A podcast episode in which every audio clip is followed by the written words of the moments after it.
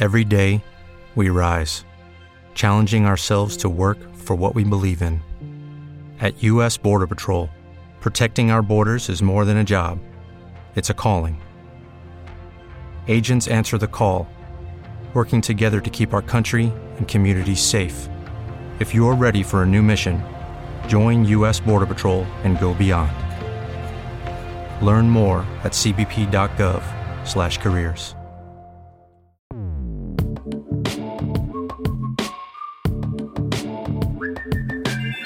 Saludos intrépidos. Este es el episodio 026 de un podcast donde tecnología, aeronáutica y astronáutica se unen para disfrute de su autor, arroba 7 y espero que también para el vuestro. Si 4 kilobytes llevaron al hombre a la luna, imaginad lo que podemos hacer nosotros. Despeguemos.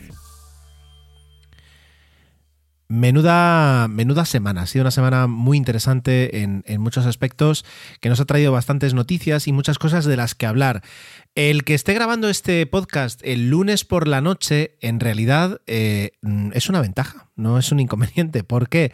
Porque dos de las noticias que vamos a comentar en el podcast de hoy, pues son muy, muy, muy recientes. Por una parte, bueno, ya lo habréis visto en el título, ¿para qué os lo voy a decir yo? Pero eh, la buena noticia es que además la parte que hago con Santi, la parte de Astro, es doble. Hablamos tanto de la Perseverance como cerramos ese monográfico biográfico de Werner von Braun hablando de nuestro cohete favorito, al menos durante casi toda nuestra vida, que ha sido el Saturno 5. Así que eh, yo creo que va a ser un podcast muy interesante y, largo. Así que no sé qué hago hablando y no empiezo ya la parte de tecnología. Venga, vamos, vamos allá.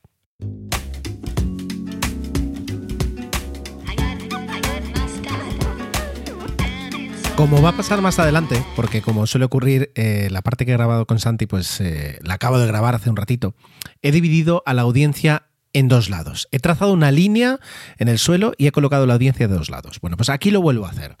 De las personas que me escuchéis, eh, algunas utilizaréis un gestor de contraseñas y otras no, ¿vale? Este es un mensaje para las que no. Y el mensaje es el siguiente. Ya está. Ya está.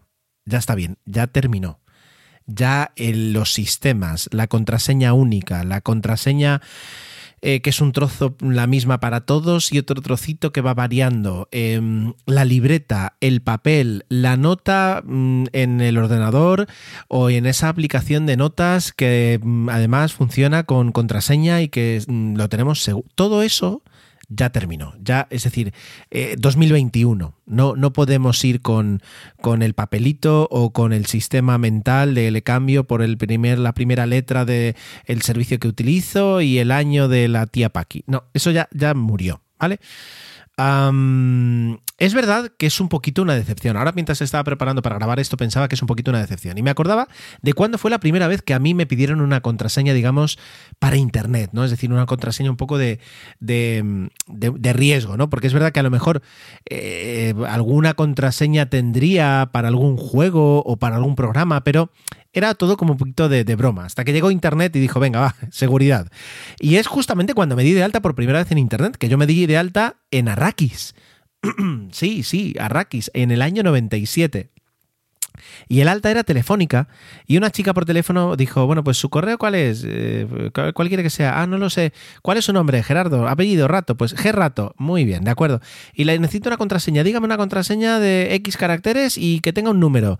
Y dimos una contraseña, estaba yo me acuerdo con mi hermana, pues que nos pareció muy adecuada, pero que no dejaba de ser pues eh, una, una, porquería, porque además se la estaba dando por teléfono a alguien que la apuntó por ahí en texto plano. Y, es verdad que pues hace 24 años ya, no puede ser, sí, 24 años, eh, cuando, cuando empecé a estar en Internet, pues a lo mejor no caí, pero eh, yo pensaríamos que para el futuro, para 2021, pues existirían otros métodos para autorizar las cosas sin necesidad de estar tecleando palabras. Y aunque es verdad que bien por el Touch ID del iPhone o por el Face ID de algunos iPhones o el Touch ID de los ordenadores, las aplicaciones de, one, de, de, uh, contraseñas de un solo uso, etcétera, etcétera, aunque ya no todo depende de contraseñas o hay sistemas que te envían el, enlace y entras con el enlace, etcétera, etcétera, aunque es verdad que ha evolucionado y se ha hecho más sencillo, en el fondo seguimos confiando en el teclado para, para poder acceder a todos nuestros servicios. Y, y, y es, es, un poquito una decepción. Pero ya que existe todavía eh, este sistema, tenemos que, que aprovecharlo y tenemos que hacerlo bien. Así que los que no tengáis un gestor de contraseñas, poneos en marcha ya. Da pereza. Da pereza, es verdad, al principio, el ir recorriendo los sitios, el ir diciendo que quieres cambiar contraseña, el poner en marcha el programa, el sistema que utilices, que ahora justo vamos a hablar de un par. Da, da pereza, es verdad. Pero una vez lo haces, eh, todo, todo se simplifica. Todo se simplifica y a partir de ese momento pasa a ser una, una gozada el tener todo eso tan organizado. Merece muchísimo la pena. ¿Y, qué sistema utilizamos? Bueno, pues ahí entramos. Y es porque eh, hace unos días todos los usuarios de LastPass, yo utilizo LastPass, eh, recibimos un correo indicando que eh, se acababa lo bueno y que la versión gratuita dejaba de funcionar tal y como la conocíamos. básicamente el cambio es que a partir del 16 de marzo, si te firmas en un ordenador, LastPass funcionará en ordenadores. Y si te firmas en un dispositivo móvil, te va a funcionar en dispositivos móviles. Pero esa sincronización que ahora hay entre cualquier dispositivo que tú quieras, eso ya deja de existir. Bueno, en realidad no deja de existir, deja de existir para los usuarios gratuitos, para los usuarios de la, de la versión gratuita de LastPass. ¿Cuál es la solución? Pagar, pasar por caja. ¿Cuánto hay que pagar? En realidad no mucho, en realidad son 36 dólares, eh, bueno, 36 euros. Los que ya teníamos la versión gratuita tenemos un descuento del 25%. Se quedan 20 y pico euros el primer año y luego unos, 30, unos 35, 36 euros al año. entonces, ¿yo qué voy a hacer? ¿Me quedo con la versión de pago de las PAS? Pues no me voy a quedar con la versión de pago de las PAS. ¿Por qué? Pues porque mm, no es un software. Yo el primer año, creo que los dos primeros años que utilicé las PAS, utilicé la versión de pago. La versión de pago en aquella época costaba 12 dólares al año y me pareció muy adecuado mm, por ese precio pagar y tener el servicio. Luego, eh, no sé por qué no renové por algún motivo y me di cuenta que en realidad con la versión gratuita ya tenía de sobra, porque las cuatro funciones que le añadían a la de pago, pues no, no, no, aportaban valor, al menos, como para, para pagar. Y ahora me encuentro con que eh, prácticamente la misma herramienta, porque ha cambiado muy poquito en estos años, eh, tiene un coste de 36, cuando yo pagaba 12. Y entonces no, no siento ah, que, merezca la pena tener, eh, tener el, gasto de esa herramienta. Luego, además, con el precio que han puesto, se han puesto, es decir, se han, se han, equiparado a otras herramientas o otros, otro software muy parecido y que tiene a lo mejor incluso más fama, más renombre y funciona mejor, como por ejemplo OnePassword, como por ejemplo Dashlane y alguno más que, que, está ahí en la órbita y que cuesta pues menos de 50 y más de 30 euros al año cuando, por ejemplo, One Password, que es un poquito pues eh, el más famoso o el, que más renombre tiene en, Mac y en, iOS, eh, tiene muchas funciones, está muy bien, muy bien integrado. Eh, de repente llegar a las PAS con el mismo precio, me parece que se pueden llevar un pequeño batacazo. ¿Por qué? Porque las PAS, dentro de lo bien que funcionaba, tiene algunas cosas que no, no tenían mucho sentido o que no se veían muy bien. Por ejemplo, cosas que me he encontrado. La aplicación de las PAS para Mac, eh, cuando lo pones en castellano, no están bien, no es que no estén bien hechas las traducciones, es que están mal eh, tabuladas y entonces de repente te encontrabas con frases que no terminaban o que si terminaban hacían que luego toda la, interfaz se viera un poco rara. Eh, cuando, pedía, cuando tenías una, una, aplicación a pantalla completa, no maximizada, sino a pantalla completa en el Mac, y necesitabas utilizar las PAS, ¡boom! Te sacaba de esa pantalla completa para mostrarte el escritorio y estaba ahí la aplicación intentando saltar. Em, y, entonces, bueno, sí, luego la utilizabas pero fuera y cuando clicabas te volvía, era una cosa rara. ¿Qué más cosas? Ah, el buscador rápido que tenía la aplicación de, escritorio, digamos, para, para Mac, eh, era, también le costaba a veces funcionar, no podías mover la caja del buscador, cosas así, ¿no? Es decir, y luego, una de las cosas que tenía las PAS para, para, rellenar un formulario era que cuando abrías una web con un formulario, em, en el formulario aparecía un icono pequeño en las PAS en la parte derecha. ¿Qué ocurre? Que ese, icono a veces se solapaba con otros iconos que tenía la propia página web. Y entonces a veces para hacer clic y para que funcionara era un poco raro. Y luego el autofill que tenía eh, para hacer clic y que se rellenaran usuario y contraseña, a mí muchas veces no me... Judy was boring. Hello. Then Judy discovered chumbacasino.com. It's my little escape. Now Judy's the life of the party. Oh baby, mama's bringing home the bacon. Whoa, take it easy Judy. The Chumba life is for everybody. So go to ChumbaCasino.com and play over 100 casino style games. Join today and play for free for your chance to redeem some serious prizes. Chumba. ChumbaCasino.com. No purchase necessary. Void where prohibited by law. 18 plus terms and conditions apply. See website for details. Funcionaba. Otras sí. Claro, quien escuche esto para decir, ¿y de verdad estabas utilizando durante los últimos 5, casi 6 años eh, este software con lo mal que funcionaba.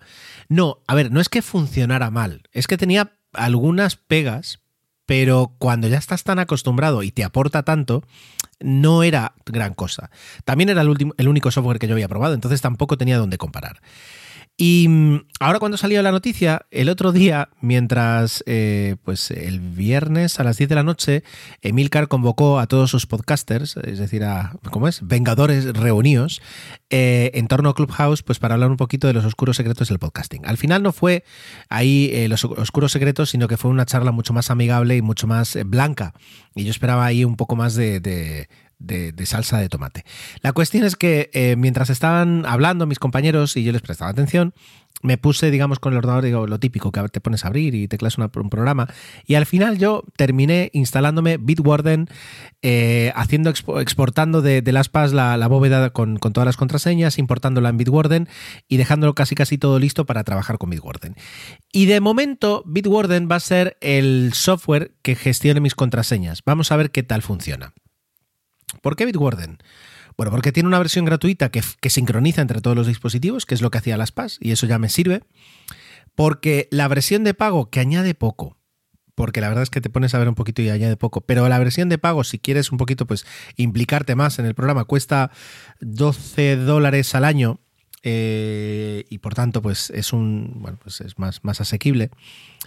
Eh, y luego porque tendrá sentido, no tendrá sentido, pues el software del, gestor es open source y está auditado por externos, lo cual te puede dar un poquito más de sensación de seguridad. No sé hasta qué punto es seguridad en sí. Cuando a veces luego eh, te, hackean mm, colocando un, troyano dentro de, una librería que se actualiza el sistema y nadie lo mira. Quiero decir, al menos eh, el open source sí que te da esa tranquilidad o esa sensación, mejor dicho, de tranquilidad de que, oye, eh, no lo van a hacer mal a propósito porque les pueden pillar. Pero ahí está. De momento mi experiencia ha sido muy positiva. El, programa lo veo mucho más sólido. Quiero decir, la extensión para Safari, que es la que yo utilizaba, pero vamos, para todos, la veo mucho más sólida que la de LastPass.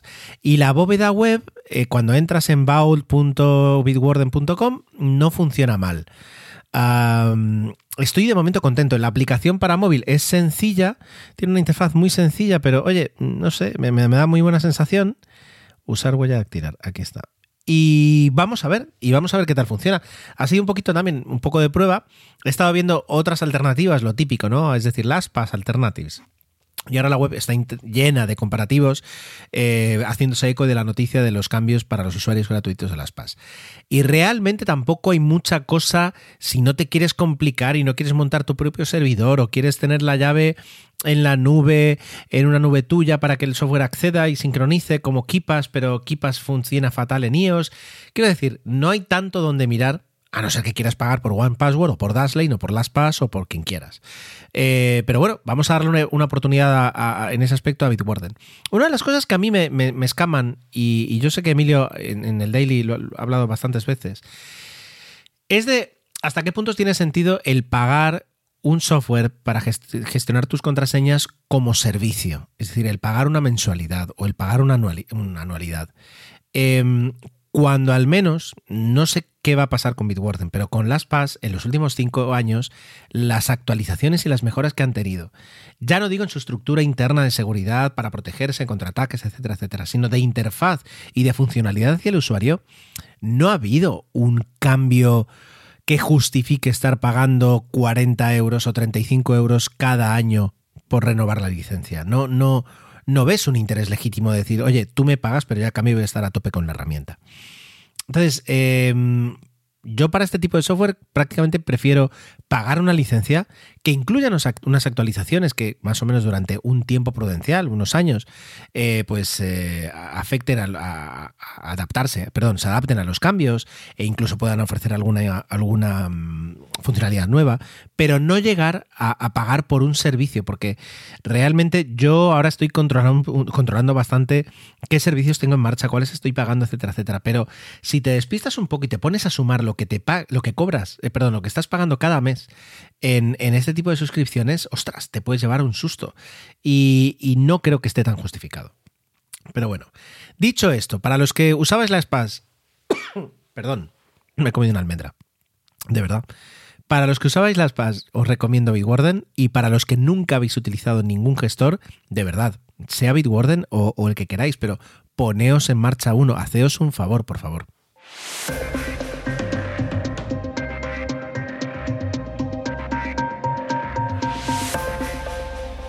Bueno, muchos habréis visto, y los que no, pues podéis buscar con el hashtag, em, con el hashtag UA328, United Airlines Flight 328, eh, un vídeo que la verdad es que es, eh, impactante de cómo pues un motor después de sufrir una explosión eh, pues los restos del motor estaban colgando del ala y de alguna forma vibrando para para el nerviosismo de los pasajeros y, también de la tripulación y de todos los que estaban pues pendientes de ese vuelo, ¿vale? Em, el vuelo, efectivamente, el vuelo de United Airlines que, despegó de Denver a Honolulu el sábado al mediodía, por la tarde-noche aquí ya en España, tuvo un, fallo de motor, un fallo de un álave de motor eh, que no se pudo contener al 100% dentro del motor eh, incluso afectó un poquito al, fuselaje del avión los dos mayores sustos fueron pues para, para, los pasajeros, que de repente vieron esa, esa imagen que, nadie querría ver de un motor medio desintegrado, pues colgando del ala de tu avión. Y luego también, pues los vecinos eh, del, barrio donde cayeron las partes del motor al suelo, eh, que prácticamente, bueno, dañaron un poco una casa, dañaron algo de un coche, quiero decir, pero vamos, estuvimos a, metros de, causar un desastre porque, porque era una, un área muy populada con, muchas casitas donde podía, bueno, pues haber destrozado. Además, eh, con el peso de las partes que se cayeron, que es un poquito, pues, eh, el carenado delantero del motor y, piezas ya luego más pequeñas de los álabes que se rompieron, etcétera, etcétera, pues con eso puedes destrozar una casa, puedes destrozar lo que quieras, ¿vale?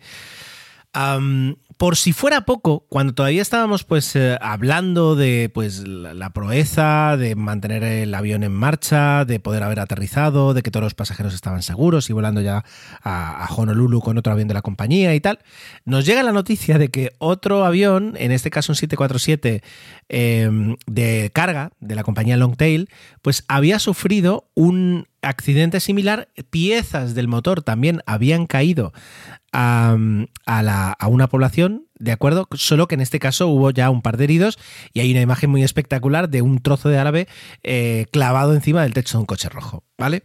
Bueno, pues eh, vamos a hablar un poquito de qué es lo que hemos visto, hasta qué punto nos podemos preocupar y, y qué se hace al respecto, ¿vale? Bueno, son dos accidentes que tienen en común al mismo tipo de motor. No al mismo motor exactamente, pero al mismo tipo de motor, que es un Pratt Whitney 4000, eh, ¿de acuerdo? El primer avión que sufre este problema es un Boeing 777, un Boeing 777-200 de la compañía United, y el segundo avión un Boeing 747. Vale, ¿qué tiene que haber aquí el que sea un Boeing, etcétera, etcétera? Ya os lo digo yo, absolutamente nada. De hecho, aquí... Eh, pues eh, la compañía Boeing, eh, más allá de demostrar y de revisar que pues, los procedimientos estaban de acorde a lo dicho, de que los eh, pilotos supieron cómo manejar y utilizar los sistemas del avión para contrarrestar la incidencia, etcétera, Es decir, más allá de, de esa gestión del accidente, no de la causa, sino de la gestión, pues más allá de eso no es responsable. Los fabricantes de aviones, por un tema de anti, antimonopolio, tienen prohibido fabricar sus propios motores y sus propios trenes, de aterrizaje. Vale, eso sucede desde, los años prácticamente 30 y eso ha hecho que cuando tú te compras un avión, decides con qué motor lo quieres ocupar, eh, equipar. Decides casi siempre. Por ejemplo, el 737 solo hay un fabricante de motor, que es CFM, eh, por tanto tienes que comprarles el motor a ellos y se acabó. Pero es normal que en casi todos los aviones, sobre todo los grandes, haya más de una motorización eh, disponible. Puede haber dos o incluso tres motorizaciones disponibles. With lucky landslots, you can get lucky just about anywhere. Dearly beloved, we are gathered here today to. Has anyone seen the bride and groom? Sorry, sorry, we're here. We were getting lucky in the limo and we lost track of time. No, Lucky Land Casino with cash prizes that add up quicker than a guest registry in that case, I pronounce you lucky. Play for free at LuckyLandSlots.com. Daily bonuses are waiting. No purchase necessary. Void were prohibited by law. 18 plus. Terms and conditions apply. See website for details. It is Ryan here, and I have a question for you. What do you do when you win? Like, are you a fist pumper? A woohooer, a hand clapper, a high fiver. I kind of like the high five, but if you want to hone in on those winning moves, check out Chumba Casino. At ChumbaCasino.com, choose from hundreds of social casino style games for your chance to redeem serious cash prizes. There are new game releases weekly, plus free daily bonuses. So don't wait. Start having the most fun ever at ChumbaCasino.com. No purchase necessary. BGW. Void were prohibited by law. See terms and conditions. 18 plus. Tú escoges la que más te conviene, la que mejor te vende, la que más descuento te ha hecho, la que mejor te va, yo que sé, formar el personal. Yo que hay muchos factores por los cuales tú eliges un motor u otro para tu avión. Pero cuando lo eliges, el avión cambia.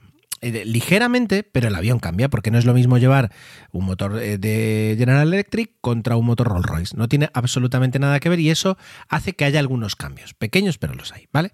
Entonces, em, en estos dos accidentes, el que los dos aviones hayan sido un Boeing no tiene nada que ver buscarle algo relacionado con el mal, año, de Boeing, con el 737 MAX, con lo que sea, sería bastante injusto. ¿De acuerdo? Vamos a centrarnos en el fabricante, en Pratt Whitney.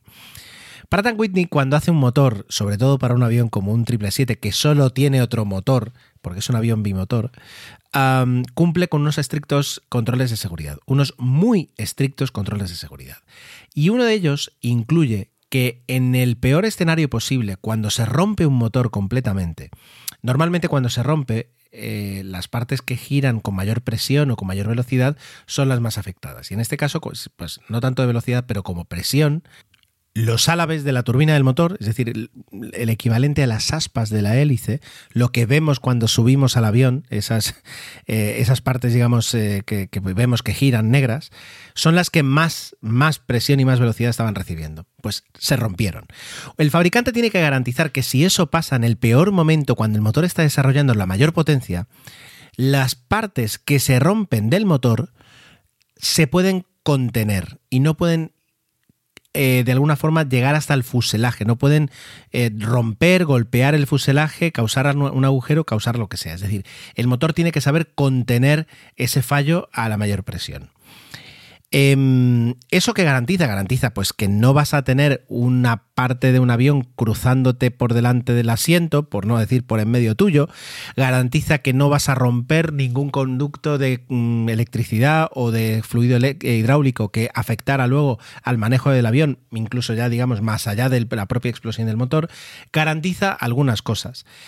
Y cuando eso falla, pues tenemos problemas, ¿de acuerdo? Aquí sí que parece que ha fallado, poquito, pero ha llegado a fallar. En el momento en el que las piezas caen al suelo o trozos de álabe golpean, agujerean el fuselaje, como ha sido en el caso del vuelo United, o eh, empiezan a llover piezas de motor a la población que hay abajo del aeropuerto donde despegaste aquí en, en, Bélgica, pues eh, se puede hablar de un error no contenido, un fallo no contenido de motor.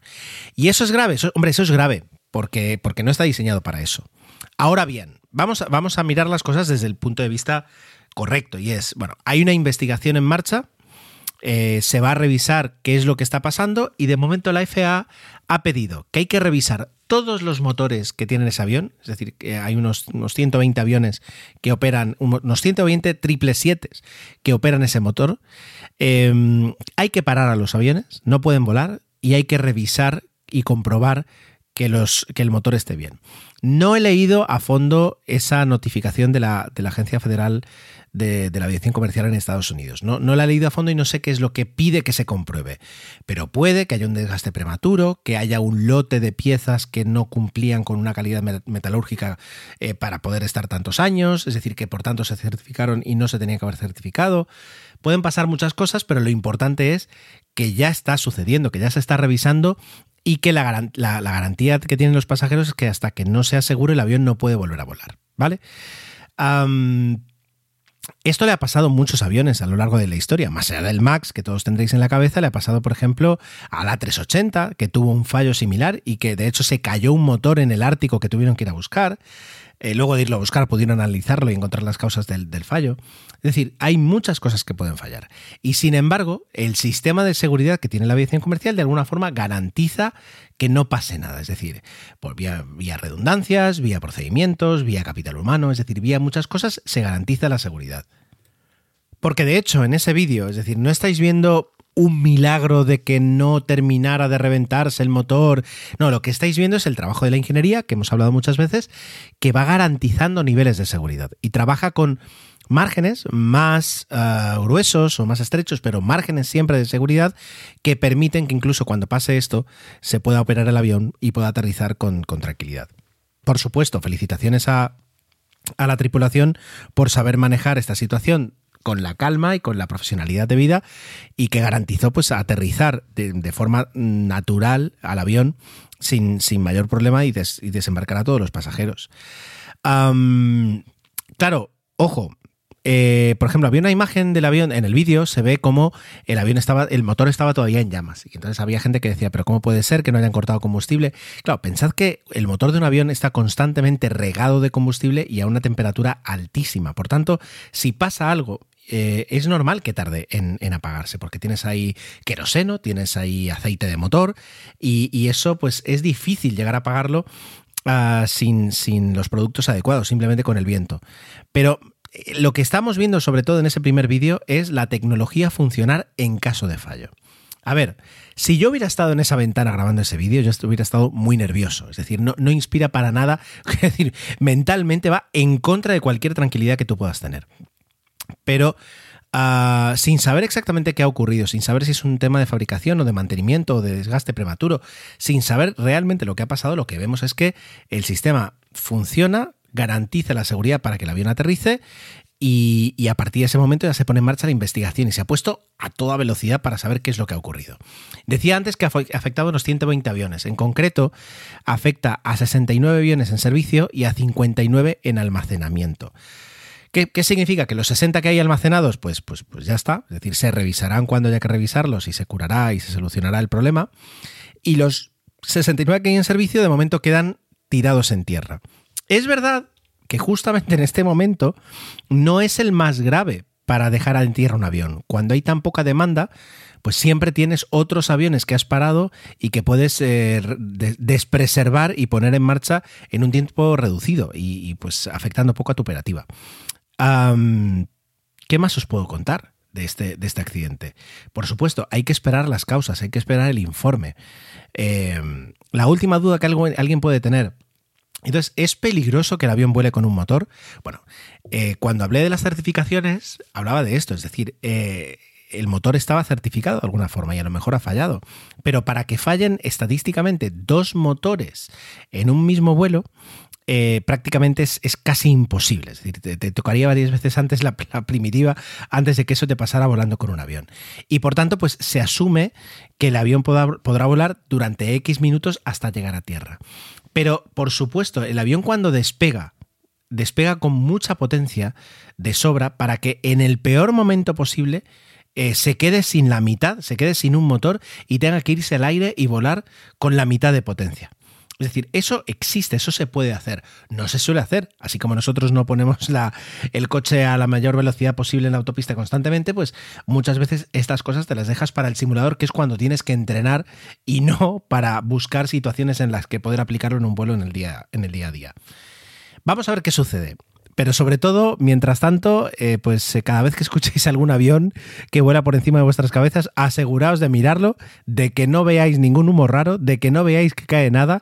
Y, y si lo pasa, intentad grabarlo en vídeo porque luego tendremos muchísima información que, eh, como la que hemos tenido para este incidente que, que sucedió.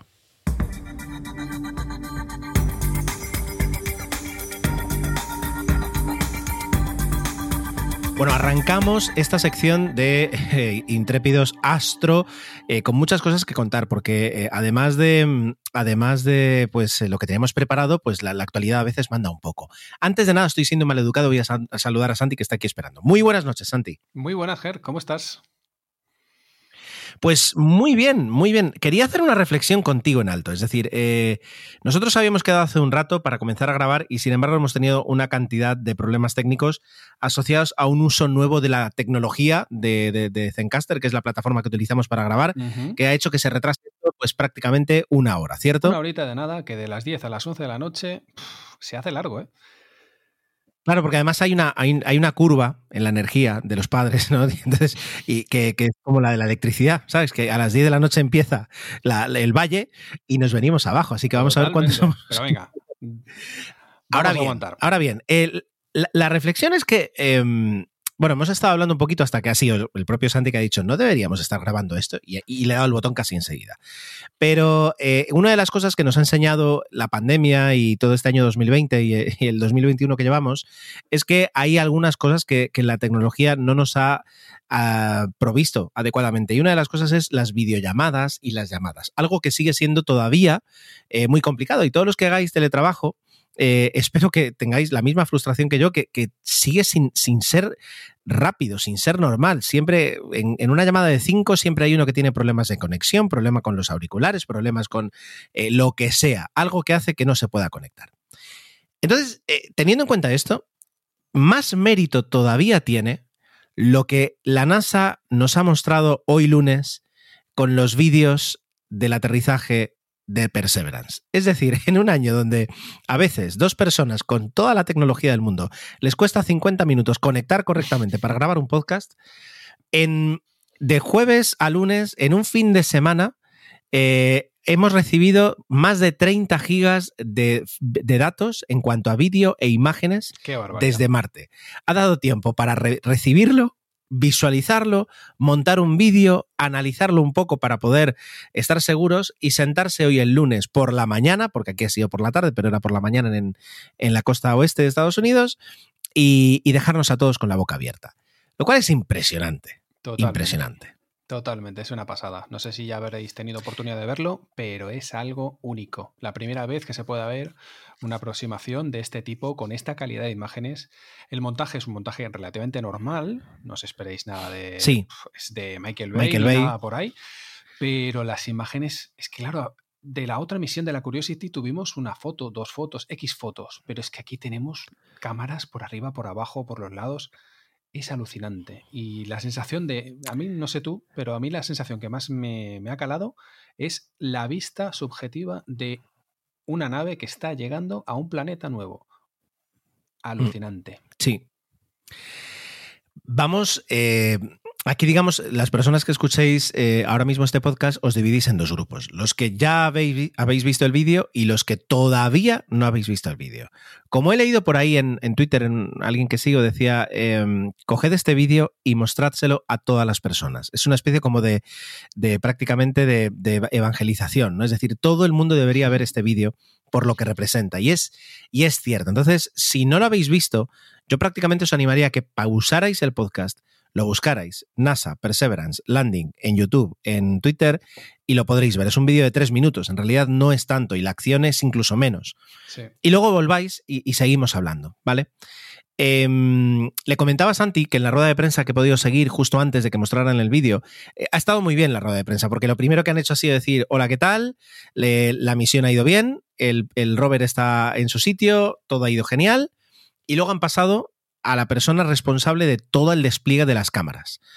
Y es que este rover, Santi, como, como tú decías, a diferencia de, de, de, de Curiosity, que es eh, su hermano mayor, Correcto. venía con una barbaridad de cámaras. 23 cámaras en con total. Un, Correcto, pero bueno, es decir, de, las 23 en realidad había, o sea, que cubrieran la parte del aterrizaje, eh, si no voy mal, eran una, dos, tres, cuatro, cinco.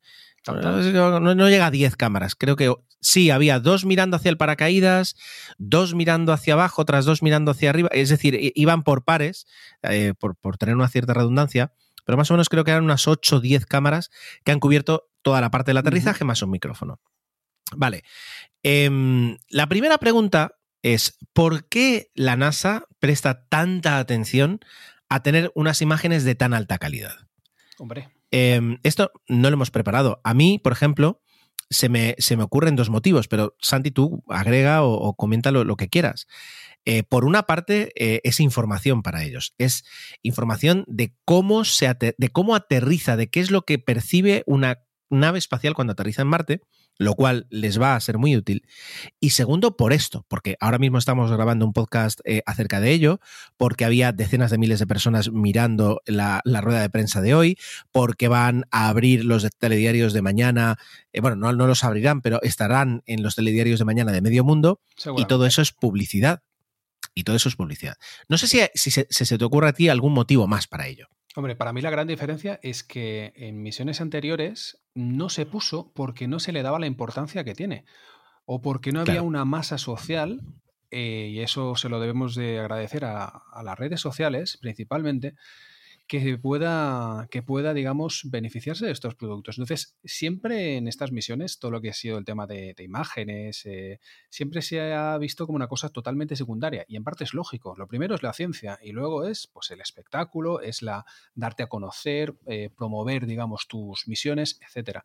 Y en este caso ha coincidido que la tecnología se ha abaratado muchísimo, porque recordemos que las cámaras que han utilizado, como hablábamos antes, Ger, no son cámaras, digamos, construidas a propósito para la misión, sino que son cámaras comerciales que se han utilizado, evidentemente con las modificaciones pertinentes para aguantar siete meses, meses en el espacio, pero son cámaras normales, con lo cual es tecnología relativamente barata. Y además, lo que decía, tenemos pues esto, miles y miles de personas que están pendientes de esto. De hecho, hoy veía en Twitter eh, pues mm, mucho hype, evidentemente, con cuentas de gente que está pendiente de, las misiones y en especial de la Perseverance. Pero es esto, tienes las dos combinaciones, un, un público sediento de imágenes y una facilidad que antes no tenías para grabar escenas preciosas. Totalmente. Claro, Recordemos además que eh, la NASA necesita unos presupuestos muy abultados para poder poner en marcha todo este tipo de misiones. y ellos son eh, de, forma, de forma altruista, pero también de forma interesada, los primeros en buscar una alta relevancia social, es decir, una, ah, un interés por parte de la sociedad, en este caso sobre todo de Estados Unidos, que es eh, quien marca luego los presupuestos de, la NASA, eh, en decir, oye, mm, se están haciendo algunas cosas espectaculares.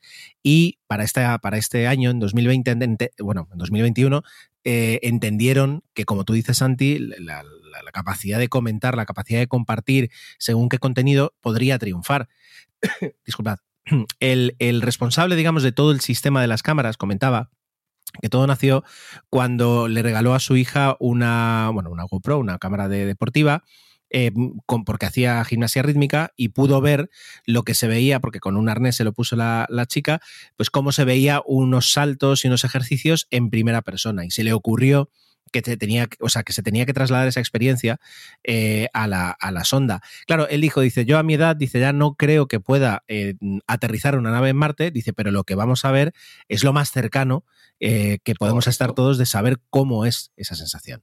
Correcto. Pasando ya a lo que hemos visto, ah, claro, es decir, no es, un, como tú decías, un montaje de Michael Bay, no es un resumen hecho para una película donde solo ves los, los cuatro planos más interesantes. Aquí eh, pues son tres minutos.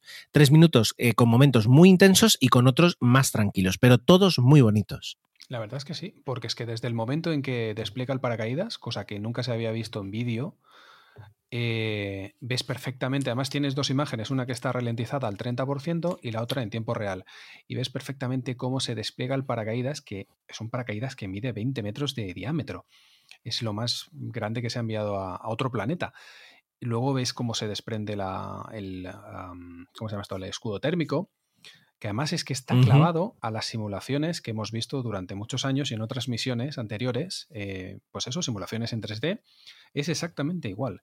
Y ya te digo, insisto, lo que más me ha gustado todo es esa, esa imagen de la superficie, que lentamente ves cómo se va balanceando porque está colgando del paracaídas y de repente ves cómo se va haciendo, digamos, ves eh, el perfil de, de, la superficie, todo, los detalles, cómo se van, eh, pues, pues van creciendo y de repente te encuentras que estás encima de Marte y ahí es cuando ves los chorros del, del, Sky, del Sky Crane, que ves que todo se empieza a mover suelta el, rover, lo posa, y ahí es cuando hacen el cambio de plano, y ves la imagen desde el rover apuntando hacia arriba, se empieza, digamos, a, a llenar todo de polvo.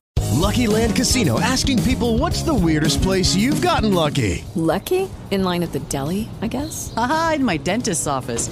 More than once, actually. Do I have to say? Yes, you do. In the car before my kids' PTA meeting. Really? Yes. Excuse me, what's the weirdest place you've gotten lucky? I never win and tell. Well, there you have it. You can get lucky anywhere playing at LuckyLandSlots.com. Play for free right now. Are you feeling lucky? No purchase necessary. Void where prohibited by law. 18 plus. Terms and conditions apply. See website for details. Hello, it is Ryan, and we could all use an extra bright spot in our day, couldn't we? Just to make up for things like sitting in traffic, doing the dishes, counting your steps, you know, all the mundane stuff. That is why I'm such a big fan of Chumba Casino. Chumba Casino has all your favorite social casino style games that you can play for free anytime, anywhere with daily bonuses. That should brighten your day a little. Actually, a lot. So sign up now at chumbacasino.com. That's chumbacasino.com. No purchase necessary. BGW. Void were prohibited by law. See terms and conditions 18 plus. Y en ese momento desaparece. El Sky Crane se va volando a X metros para no caerle encima al rover y la gente aplaudiendo. Bueno, en fin, solo falta música. Y de hecho, creo que James Horner para este momento sería idóneo. Hubiera estado muy bien. Otra cosa interesante que han hecho de cara a la grabación ha sido sincronizar el audio de lo Sí, que iban relatando el jueves eh, durante la llegada. Eh, junto con las imágenes, digamos. Eh, recordad que pues, eh, todo lo que se vio ocurrió 14 minutos antes de cómo lo, iba narrando la NASA, porque es lo que tarda eh, una onda electromagnética como una onda de, de radio de- o de luz en llegar desde Marte a la Tierra, ¿no? 14 minutos. Pero lo sincronizan para que, digamos, vayamos viendo etapa por etapa. Exacto. Em, es, es- es una pasada, es muy interesante. A mí lo que- una de las cosas que me ha llamado la atención es eh, acostumbrado en, en- en- en cine o incluso en simulaciones, eh, ver ese rojo constante, ¿no? Marte, el planeta rojo, etcétera, etcétera, en ver unas imágenes más normales en cuanto a color, en ver un paracaídas iluminado por el sol, eh, prácticamente, no sé si puedo decir que veía un cielo azul, pero Casi, casi. pero casi, y era como algo muy normal. ¿No? Es decir, los conspiranoicos dirían que no, que todo eso se grabó en el, en el desierto de Mojave, o algo así. pero, pero eh, la, la verdad es que ha sido todo muy normal. Y el momento que tú dices, el momento espectacular cuando desde el propio rover Perseverance ves que, el- que la grúa, que el Sky Crane, de repente, plum, se aleja y, y queda posado. ¿no? Es, es decir, es, es- si yo en el, en el, el podcast que cuando estuve hablando de Perseverance describía la maniobra y la maniobra es prácticamente de ciencia ficción, el verla en directo ha sido toda una pasada. Es una locura. Es una locura lo que han conseguido. Además, es la segunda vez que consiguen esta maniobra en, Marte. Y, y además, este, este bicho, porque es que no tiene otro nombre, o sea, pesa mil y pico de kilos, pesa 100 kilos más que el Curiosity. Y simplemente con tres cuerdas de nylon lo desciende, lo posa suavemente. De hecho, se ha posado a 2,7 kilómetros por hora, me parece que ha sido la, la sonda, bueno, en este caso el rover, que se ha posado más suavemente sobre la superficie de Marte. O sea, llegará un punto en que casi casi podremos enviar pues, una caja de huevos sin que se rompa. Eh, claro, eh, recordad solo así como, como comparación, cuando enviaron en el año 97 la Pathfinder, la- Uh, el sí. primer rover marciano que hubo, eh, lo que se les ocurrió buenamente fue tirar una bola llena, digamos, es decir, eh, t- o sea, que era un airbag gigante con un montón de, como, como si tiraras el rover eh, cubierto en, en papel de burbuja, pero una mm, barbaridad y nivel NASA, Sí, pero sí. tirarlo así a lo bestia, poplum, ya llegará, ya se pegará los golpes que se tenga que pegar, parará en algún momento y luego, pues eh, por peso quedará en, en- con, el, con la parte que nosotros queremos en, en la parte inferior, desplegaremos, ¿no? Ah, Nos, nos quitaremos de encima un poco pues toda esa tela que nos sobra Sí, y bajará. sí. Que en ese momento, ojo, lo consiguieron también. Lo o sea, y- consiguieron, y, el- sí. la Pathfinder Y sirvió La para que Pathfinder fue- la Curiosity y el, y el Spirit, los dos, eh, digamos que siguieron a la Pathfinder. Opportunity y Spirit. He dicho Curiosity, se me El Eh, exactamente. el Sí, claro, Spirit sí. El, el Spirit y el, el Opportunity, que fueron los siguientes, también utilizaron la Sí. misma técnica, o sea, un demostrador tecnológico perfecto. Totalmente, o sea, quiero decir, eh, llegado el caso, pero claro, no puedes hacer eso con, con un bicho que pesa lo mismo que, que el coche que tienes en el garaje o que tienes en la calle, porque son eso, son 1000, 1200, 1300 kilos, si no voy mal, creo- bueno, 950 o 1100 kilos Creo más o menos, va, va por ahí. ¿eh? Porque ten en cuenta que además tiene esos Pasada, kilos ¿no? extra, los kilos extra del Ingenuity, del helicóptero, que no hemos hablado del helicóptero. Claro, bueno, creo que lo mencioné en el podcast que hice yo, Sí, pero sí. muy de pasada. Eh, claro, si consiguen hacer volar el Ingenuity, va a ser el primer vuelo de un artefacto en otro planeta, lo cual es, es decir, tiene, tiene, un- tiene unos visos. Y, y como decía el otro día un, bueno, Tomeu, el, eh, el amigo en común que estuvo además aquí cuando estuvimos hablando de Flight Simulator, o sea, en 118 años después de que en Kitty Hawk los hermanos Wright volaran por primera vez Pues sí. eh, el, Fly- el Flyer 1, eh, 118 años, que no es tanto, eh, un helicóptero no tripulado va a intentar, y, si lo consigue, va a volar en Marte. Quiero decir, si esto no es increíble, pues, pues eh, ¿qué lo es? ¿Qué La lo es, no? sí. la belleza humana también, pero es, es una pasada. Y ahora lo que queda es muchísima ciencia y todo lo que tiene que hacer el, el, eh, la Perseverance eh, o el Perseverance, no sé si es masculino o femenino. Depende, los ingleses todo lo que tiene que hacer. o los ingleses, los ingleses, los americanos, mejor dicho, creo que la consideran femenina.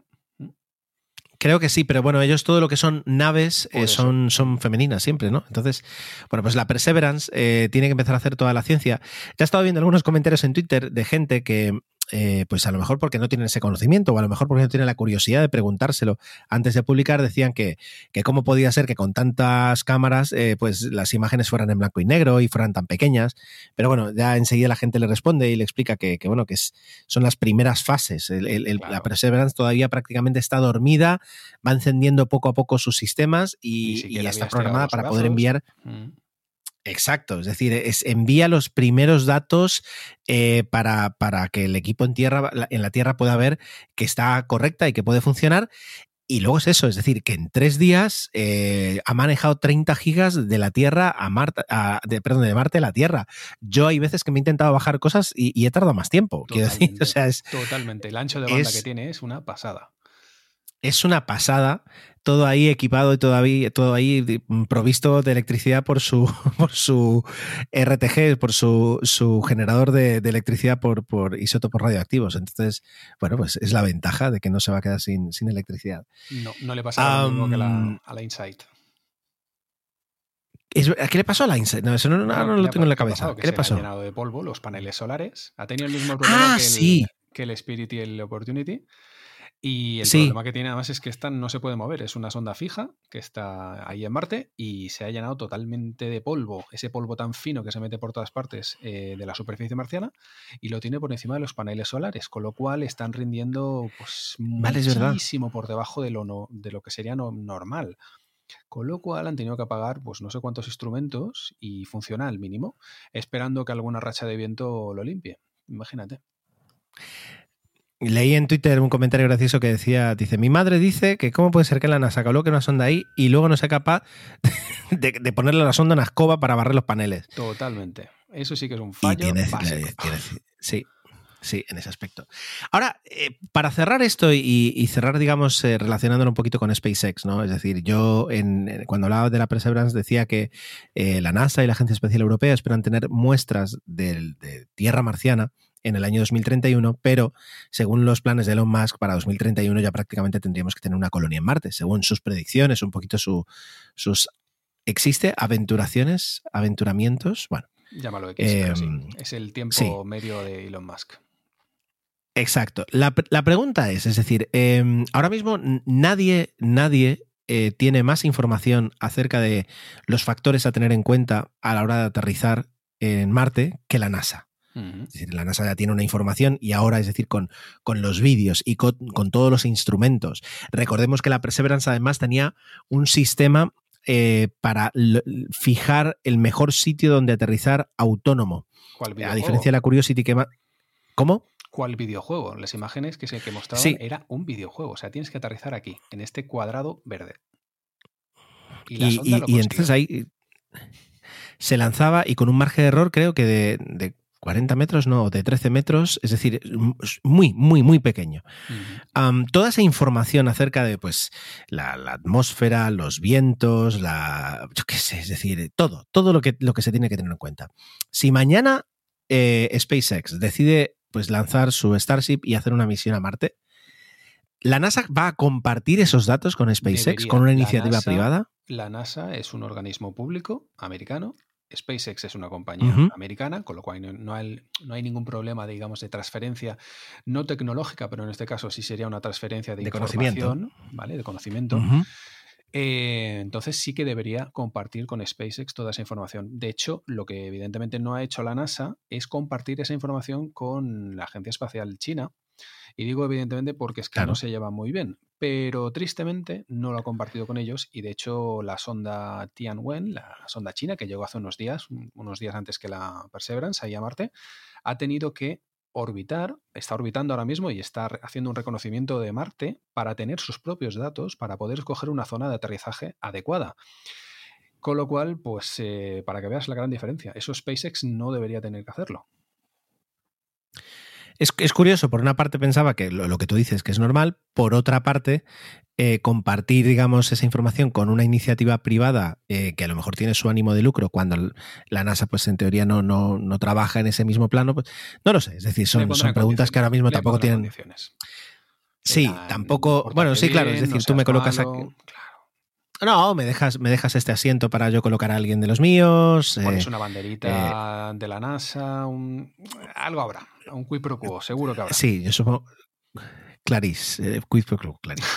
Pues eh, vamos a, vamos a, digamos, a parar esta esta charla que tan, tan interesante que estamos teniendo sobre hoy eh, la noticia del día en, el mundo, digamos, astronáutico, que es la rueda de prensa de la NASA. Y vamos, si quieres, a empezar ah, con otra parte muy interesante. Es un poquito los tatarabuelos de, las misiones actuales que fueron las, eh, las naves, eh, los, bueno, los cohetes Saturno V y las, la misión Apolo, el programa Apolo de la Agencia Espacial Europea, porque nos habíamos quedado con la segunda parte ya de, de Werner von Braun en, en, Estados Unidos, nos quedamos, si no voy mal, con, una, con un momento, o sea, en un momento en el que Werner recibe prácticamente todo el poder eh, por parte de la NASA para poner en marcha un cohete que sea capaz de cumplir con el sueño de Kennedy y ahora, digamos, queda el, el, desenlace, ¿no? Es decir, Leyendas de Pasión, el desenlace. Pues sí, más o menos. Lo dejamos eh, alrededor del año 60. Von Braun y su equipo ya están trabajando para la NASA, han dejado el ejército. Y la NASA, incluso antes del famoso discurso de Kennedy de vamos a llegar a la Luna, antes de que termine esta década, etc., la NASA ya tenía planes para llegar a la Luna y sabía que necesitaba unos cohetes muy potentes. O sea, lo que habían estado probando hasta entonces no les servía. Así que nada, eh, Werner se puso manos a la obra y bueno, se sacó de la chistera el primer cohete de la familia Saturno. Y este cohete casi casi hoy en día no se conoce, bueno, no se conoce, no, no, se, no se habla mucho de él. No es un cohete importante, pero sí que lo fue, que es el Saturno 1. Y el Saturno 1, eh, para que os hagáis la idea, ah, fue un salto cuántico en cuanto a capacidades. O sea, pasamos, por ejemplo, de poner en órbita 14 kilos del Explorer 1 eh, a poner hasta 9 toneladas. Eh, ¿Cómo lo hicieron? Pues juntando cohetes. Eh, juntaron 8 depósitos de combustible, que eran depósitos del cohete Redstone, de ese cohete del que ya hablamos, un cohete bastante simple.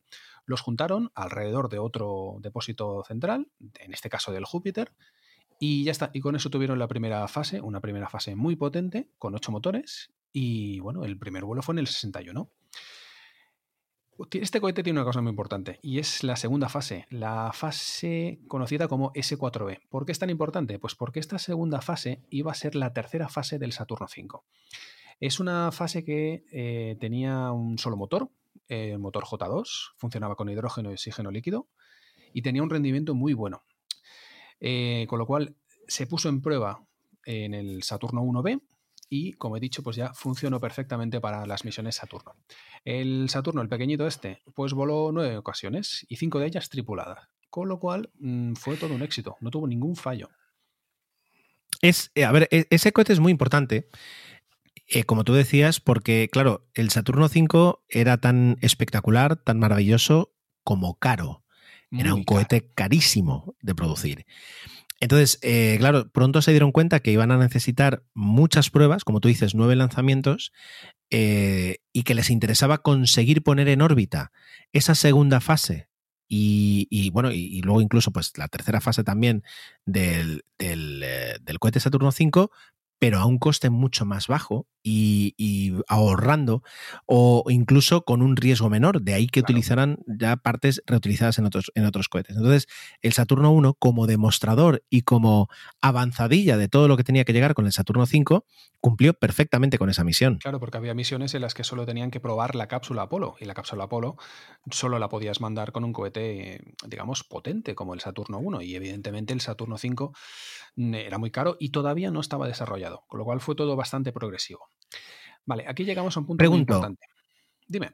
Perdón, ¿el, el, Apolo 7 se lanza con un Saturno 5 o con un Saturno 1? con un Saturno 1B.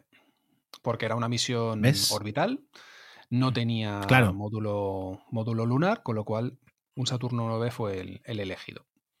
Y el tristemente conocido, el Apolo 1, también tenía que haber despegado con un Saturno 1.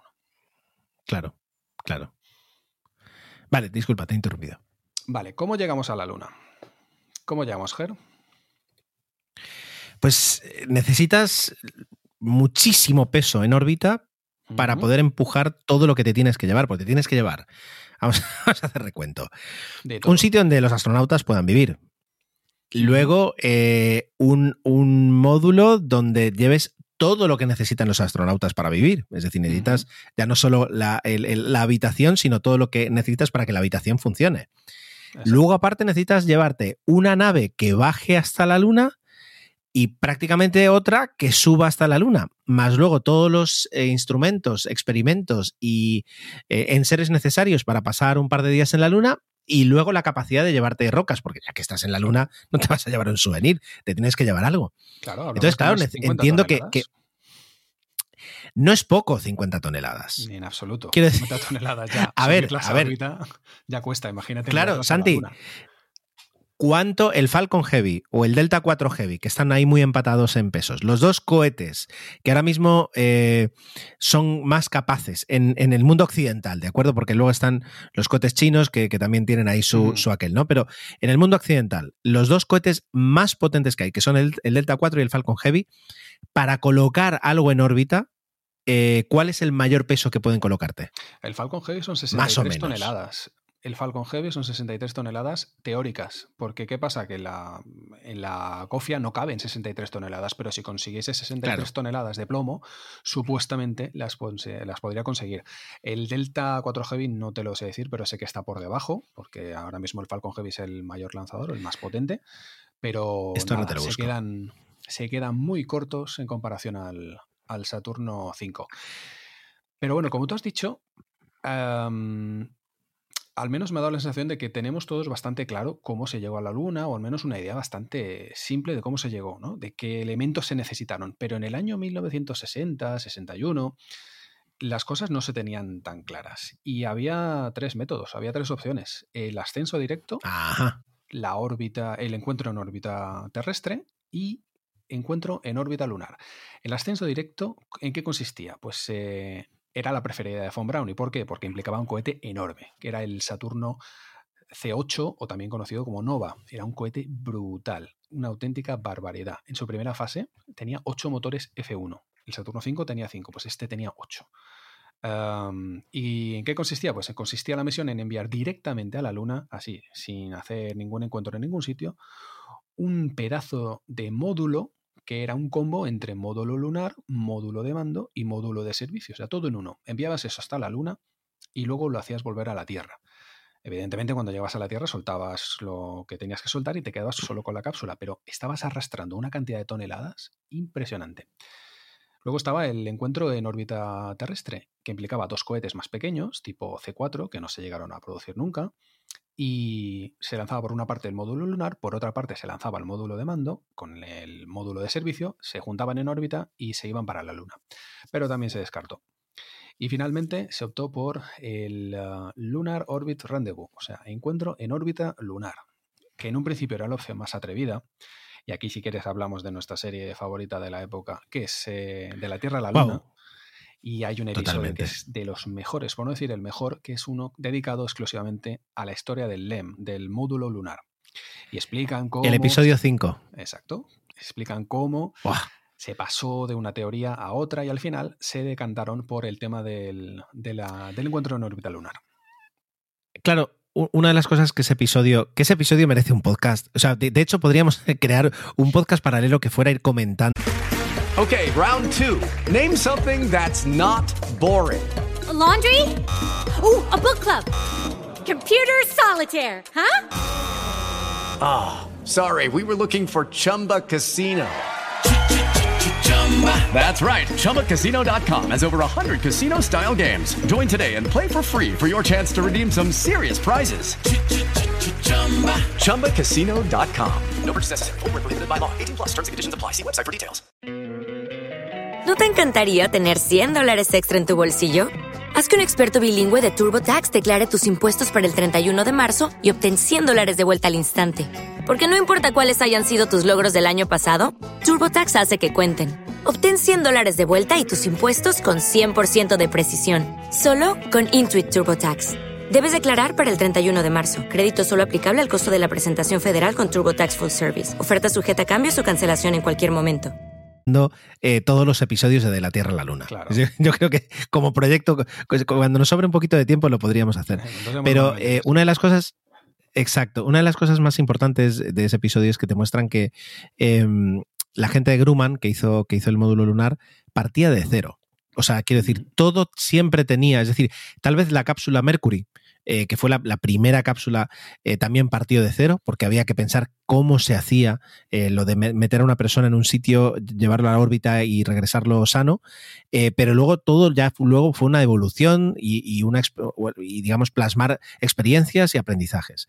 Pero el módulo lunar fue otra vez borrón y cuenta nueva, empezar de cero a pensar qué necesitas, cómo lo necesitas y luego además la limitación de peso, como tú dices, Santi, era tan brutal Era muy bestia. que, eh, claro, es decir, al final se termina utilizando prácticamente una idea MacGyver, es decir, o sea, aprovechas una cosa para hacer otra y, vas quitando y vas quitando y vas quitando hasta que al final eh, funciona. Esto es un poquito, como decían, bueno, no sé si es verdad, pero es un- un- una leyenda urbana de, cómo Steve Jobs trabajaba con los equipos cuando un proyecto se retrasaba y era que cuanto más se retrasaba un proyecto, más gente quitaba, eh, porque hay una teoría que dice que a veces un número excesivo de personas trabajando en un mismo proyecto, en lugar de acelerar, pues eh, eh, lo, lo- ¿cómo se dice? Lo, lo Lo ralentizan.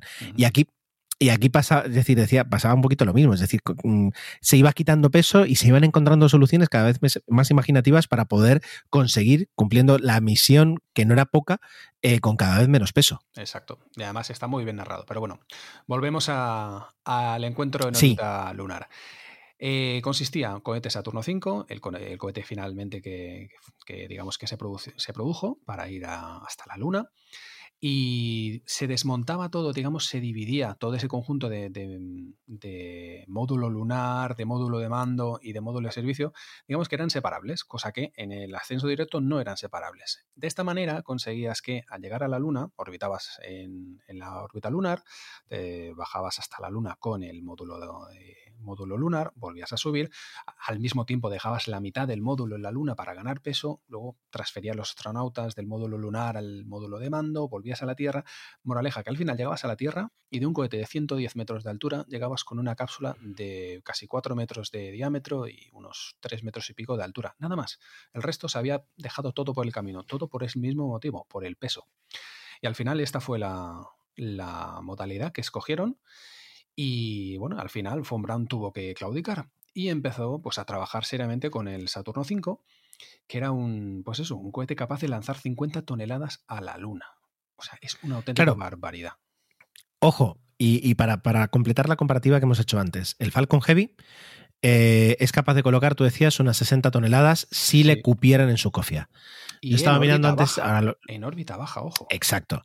Yo lo acabo de mirar y no sé por qué lo he cerrado ya. eh, el, Falco- el Delta 4 Heavy son unas 30 toneladas. ¿vale? Es decir, eh, claro, es, es un, un peso además más normal teniendo en cuenta que es un, sí, unas 30 toneladas pueden llegar a caber en, en la cofia del Falcon, del, del Delta 4 Heavy. Pero ah, lo que estamos diciendo, las 50 toneladas que tú estás comentando, no es en órbita, es hacia la Luna. Por tanto, necesitas mucho más peso en combustible para empujar un cohete que da vueltas a la Luna, eh, perdón, a la Tierra, hasta conseguir llegar a la Luna. El peso que el Saturno V, si no voy mal, corrígeme, colocaba en órbita eran 140 toneladas. Sí, eso era el máximo teórico también. Nunca se llegó a probar tanto, pero las misiones Apolo rondaban los, las 100 toneladas aproximadamente. Bueno, c- 100 toneladas es eh, poner, Ah, bueno, poner ver, en órbita ojo, pues colado, ¿no? un Boeing No, no, eran 100 toneladas, era, era el peso teórico, bueno, que en ese momento, sin más upgrades, se podía conseguir con el Saturno V, pero evidentemente en el conjunto de las cápsulas Apolo y tal no pesaban 100 toneladas. Pero es eso, necesitas, eh, si tienes que enviar 50 Bueno, a la Luna, necesitas el resto para poder llegar hasta la Luna. Pero digamos, el, el modo, es decir, todo, toda la, la- la parte de la, la nave Apolo, ¿no? desde el módulo lunar, módulo de servicio, módulo de mando, más eh, la fase, la tercera fase, el S4B, el S4B que era lo que empu- empujaba, ¿eso cuánto pesa? Es decir, ese, ese S4B más, más los módulos Pues deben dar ahí en, en torno a las... 50 toneladas.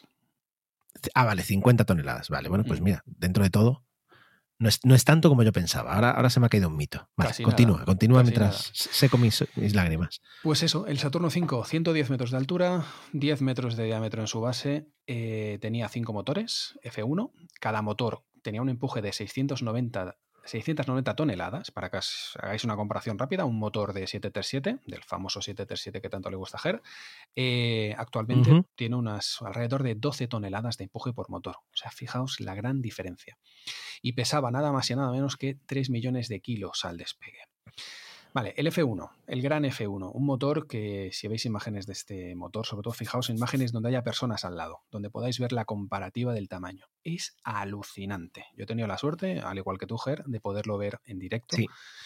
Y es algo impresionante que lo que se consiguió en el año, en el año 60. ¿Quién desarrolló esto? Pues el Centro Marshall, junto con Rocketdyne, una compañía de cohetes muy, muy importante en Estados Unidos. Creo que es la más importante de todas. Y tanto empuje tenía, tenía un problema muy gordo, que era la inestabilidad de combustión. Que esto, por cierto, se narra bastante bien, o se hace bastante hincapié en la serie de la BBC de eh, Race to Space, que tiene un momento dedicado a esto muy, muy bueno. Y nada, la inestabilidad de combustión, básicamente que era, pues eh, los gases en la cámara de combustión quemaban de forma, digamos, heterogénea, provocando fuertes oscilaciones, ondas de choque, vibraciones. Consecuencia, los motores explotaban. Y bueno, lo consiguieron arreglar y de tal manera que el F1 se convirtió en un motor- muy fiable y fue el motor perfecto para eh, las misiones Apolo. De hecho, creo que fallaron en dos ocasiones o tal, pero ni siquiera fue un fallo, digamos, remarcable. A ver, eh, ahora que tú decías que hemos tenido los dos la fortuna de poder ver este cohete, permíteme que cuente una. un- Estoy aquí interrumpiendo, ¿no? Es decir, soy el abuelo que va interrumpiendo, pero una, de- una anécdota rápida y es. eh, claro, ahora todo habrá cambiado, pero yo estuve en, en el, en el Centro Espacial Kennedy en el año mm, 2004 y, y en aquella época, pues cuando hacías el tour ¿no? de visitante ahí, de, de turista, eh, te metían en una recreación de la sala de control del programa Apolo, te ponían, digamos, un vídeo así muy bonito, mm, emotivo, etcétera, etcétera. 2015 también De repente la, Ah, mira, las, las luces de las mesas se escuchaban las voces del lanzamiento, todo esto bonito, pum, todo genial. Y de repente aparecía en la pantalla quién? Jim Lovell, el comandante del Apolo 13, digamos que es el, el- el alter ego de, de- perdón, el personaje de Tom Hanks en, en la película. Y entonces se pone a hablar también de lo importante, de tal. Y de repente te dice, ya para terminar, dice, por- dice, ahora se abrirán las puertas y ustedes van a poder contemplar la única máquina que literalmente es capaz de llevar a un hombre eh, a otro planeta, a fuera, fuera de la Tierra, a otro planeta. Y entonces se abrían unas puertas en rollo hollywoodiense y tú salías y te encontrabas con el culo del cohete con los cinco motores mirándote hacia ti, o sea, puesto en horizontal.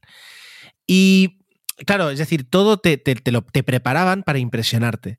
Pero esto que os acabo de describir es una de las cosas que más me han impresionado en mi vida. Es decir, el de repente caminar y ver eso tan, tan masivo, tan impresionante, tan grande, tan potente. Es decir, eh, sentías una especie como de, de, inmediato respeto. Es decir, es como cuando entras en, lo que es, en Notre Dame, eh, esa, esa, sensación de, de magnitud eh, superlativa. A mí es una de las cosas que, que siempre recordaré, que, que, te sientes muy humilde de, de estar presenciando una, una, una, belleza tal de la ingeniería. Espectacular, la verdad. Y ya me callo. La verdad es que es espectacular. Está muy bien hecho. bueno, en fin, hay que ir. Mm, la gente que sea un poquito astrotastornada tiene que ir.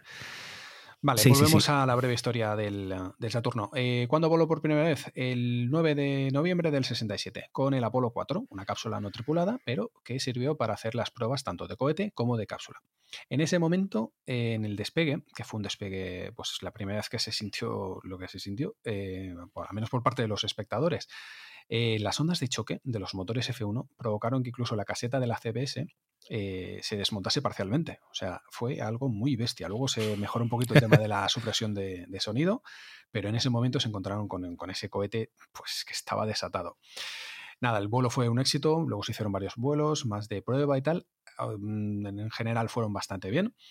Y bueno, el primer vuelo tripulado fue el, el, que ya comentaste tú en Navidad, el Apolo 8, que fue la primera vez que, que una tripulación pues, se subía a bordo de un Saturno V y encima van y se van hasta la Luna. Funcionó impecablemente. Y así hasta el Apolo 18 y la última misión del Saturno V fue el Skylab, eh, pues eso, el que ya hablamos una vez, llevar la tercera fase del cohete convertida en estación espacial y llevarla hasta órbita baja terrestre. En total, 13 misiones en las que el lanzador, pues eso, no tuvo ningún fallo significativo, pequeñas tonterías, pero se comportó perfectamente. Eh, en, el, Apolo 13, por ejemplo, y eso es, algo que nosotros hemos recreado mucho, es decir, es verdad que, por ejemplo, un motor de la segunda fase eh, se apagó antes de, tiempo. La segunda, de la segunda, claro. Exacto, pero, pero ese gran. Que bueno, que, la segunda fase también tenía muchísimo mérito, porque eran, eran cinco motores eh, J2 con, con, una tecnología Fijaos, es decir, en la primera fase tenía una tecnología X, la segunda tenía una tecnología Y, la tercera Z, es decir, era, era un Frankenstein el Saturno V y, los módulos, digamos, lunares también, es decir, eh, eh, General Dynamics creo que hacía, no, eh, North Aviation hacía el módulo de mando. El módulo de mando era de North American.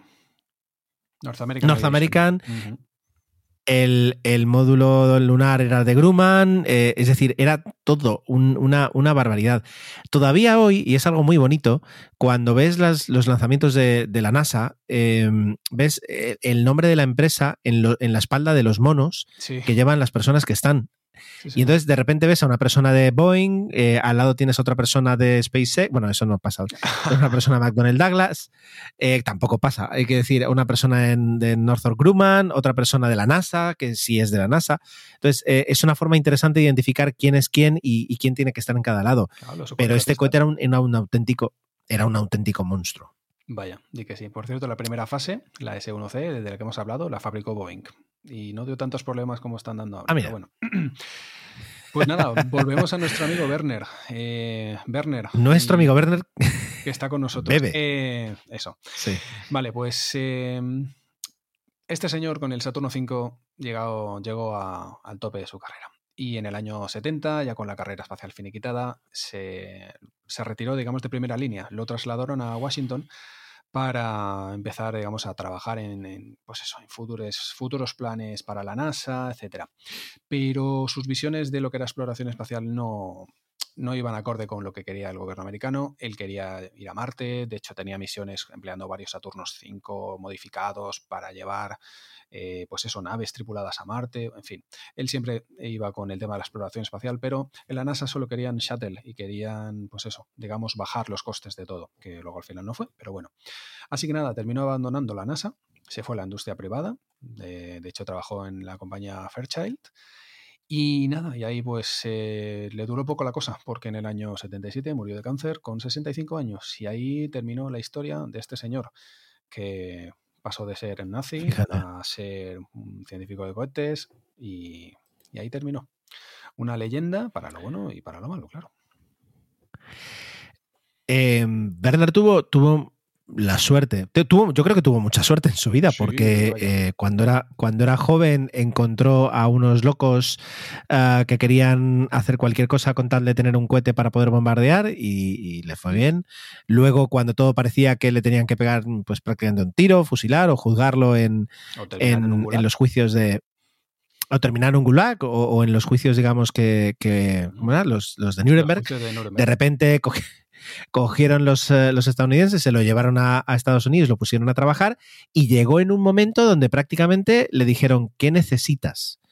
Y, le empezaron a escribir una barbaridad de, de cheques en blanco con el que él pudo hacer lo que quiso. Claro, justo después de la carrera espacial, eh, y eso es algo que algún día podemos hablar, de repente todo cambia muchísimo. Y de hecho, el, el transbordador espacial es, al fin y al cabo, no es más que la idea de la NASA. Antes hablábamos de cómo retransmite ahora la NASA los vídeos eh, en alta definición para, de alguna forma, captar más simpatía y captar más. eh, eh, pues relevancia dentro de, de los votantes que hay en Estados apoyo. Unidos y que, que al fin, eh, claro, más apoyo. Claro, eh, el, el- el transbordador espacial no era otra cosa que decirle a la gente, no estamos locos con el gasto, fijaos qué nave tan cuca la vamos a reutilizar porque nos interesa y nos importa que vosotros paguéis pocos impuestos. Exacto. Era eso.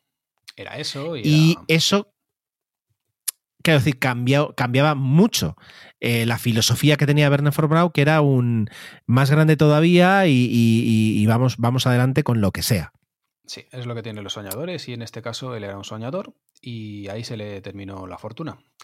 Pero bueno, la verdad es que el legado a nivel tecnológico eh, es innegable y bueno, gracias a él y a su trabajo, en parte, en muchísima importancia, pues eh, gracias a él se llegó a la Luna y no se ha vuelto a llegar a la Luna desde entonces. Así que bueno, algo de importancia sí que tuvo. Totalmente. Es decir, eh, a veces necesitas lo que tú dices, ser un soñador y tener la capacidad de eh, convencer y de mantener esas ideas Sí. a lo largo de muchas personas, muchos millones y muchos años, eh, sin, que, sin que se caiga todo, sin que se descalabre todo. Y, y él lo consiguió. Y no solo eso, sino que además, es decir, él proyectó. Eh, evidentemente el Saturno V tenía muchos padres, no, no se puede adjudicar el éxito a una sola persona, por supuesto, pero él ideó o, o- o consiguió mantener un proyecto de un cohete que luego se demostró que no tuvo, eh, o sea, que, que dio todo lo que se esperaba de él. Quiero Era decir, maestro- un maestro de orquesta, un director de orquesta. Totalmente. Y lo hizo no en presupuesto, porque, porque el presupuesto era prácticamente ilimitado, pero lo hizo en plazo. Quiero decir, lo cual ahora parecería prácticamente imposible. Sí, de hecho, bueno, no empecemos a hablar del SLS ni de sus mm, tal, pero es que es así. Hoy en día es totalmente imposible. Pero bueno, era otra época.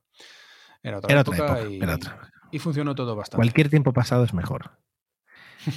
Bueno, pues eh, aquí se queda. Yo creo que ha sido una- una- un repaso muy bonito a la vida y obra de, de este señor, que como tú decías, tiene claros y oscuros, pero que sobre todo, eh, pues eh, tiene unos hechos, eh, ¿cómo se dice? En este Comprobables. hablan de unas cosas y en otros hablarán de, pues eso, de, de su parte más oscura. Pero aquí nos hemos centrado más en, en todo lo que es tecnología.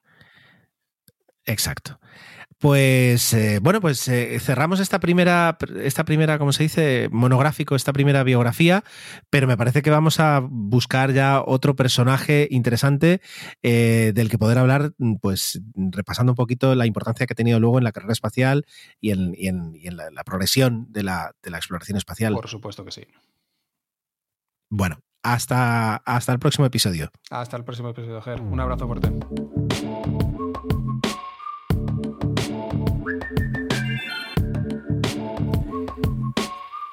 Aunque en este episodio tocaba traer vuestro feedback y comentar algunas cosas, permitidme por favor que lo deje para el siguiente. Antes con Santi hablaba de, la curva de, electric- de electricidad, la curva de energía que tenemos las personas a veces y cómo cae en picado a partir de cierta hora. A mí me está pasando realmente ahora. Os voy a ser sincero, soy, es ya el martes 23 de febrero y es la 1 y 3 cuando estoy grabando esto y ya no tengo energías. O sea que eh, me lo he pasado pipa de, algunos temas que tenía ganas de hablar desde hace tiempo, de otros que de repente eh, pues nunca mejor dicho, han caído del cielo, como el tema de los motores. Em, del tema de las PAS, que nunca había pensado que tuviera que hablar y justamente ha llegado el cambio. Y luego, pues, eh, de Perseverance, poder charlar un ratito con Santi acerca del Perseverance me ha gustado mucho y además poner colofón al tema de, de, de Von Braun con el Saturno 5 pero ya no doy más de sí. Así que si os parece, si me lo permitís, nos, escuchamos en la próxima semana y ahí ya, digamos, tendré todo preparado. Ah, gracias, gracias como siempre por el tiempo. Solo, ya, solo, por el tiempo que le dedicáis a escuchar este programa merece eh, mi mayor agradecimiento. Y como siempre, espero vuestros comentarios, que, de verdad que, le doy cariño y que le doy tiempo en emilcar.fm barra intrépido, donde además vais a poder conocer todos los medios de contacto y además los otros programas de la red de medio. Hasta la semana que viene.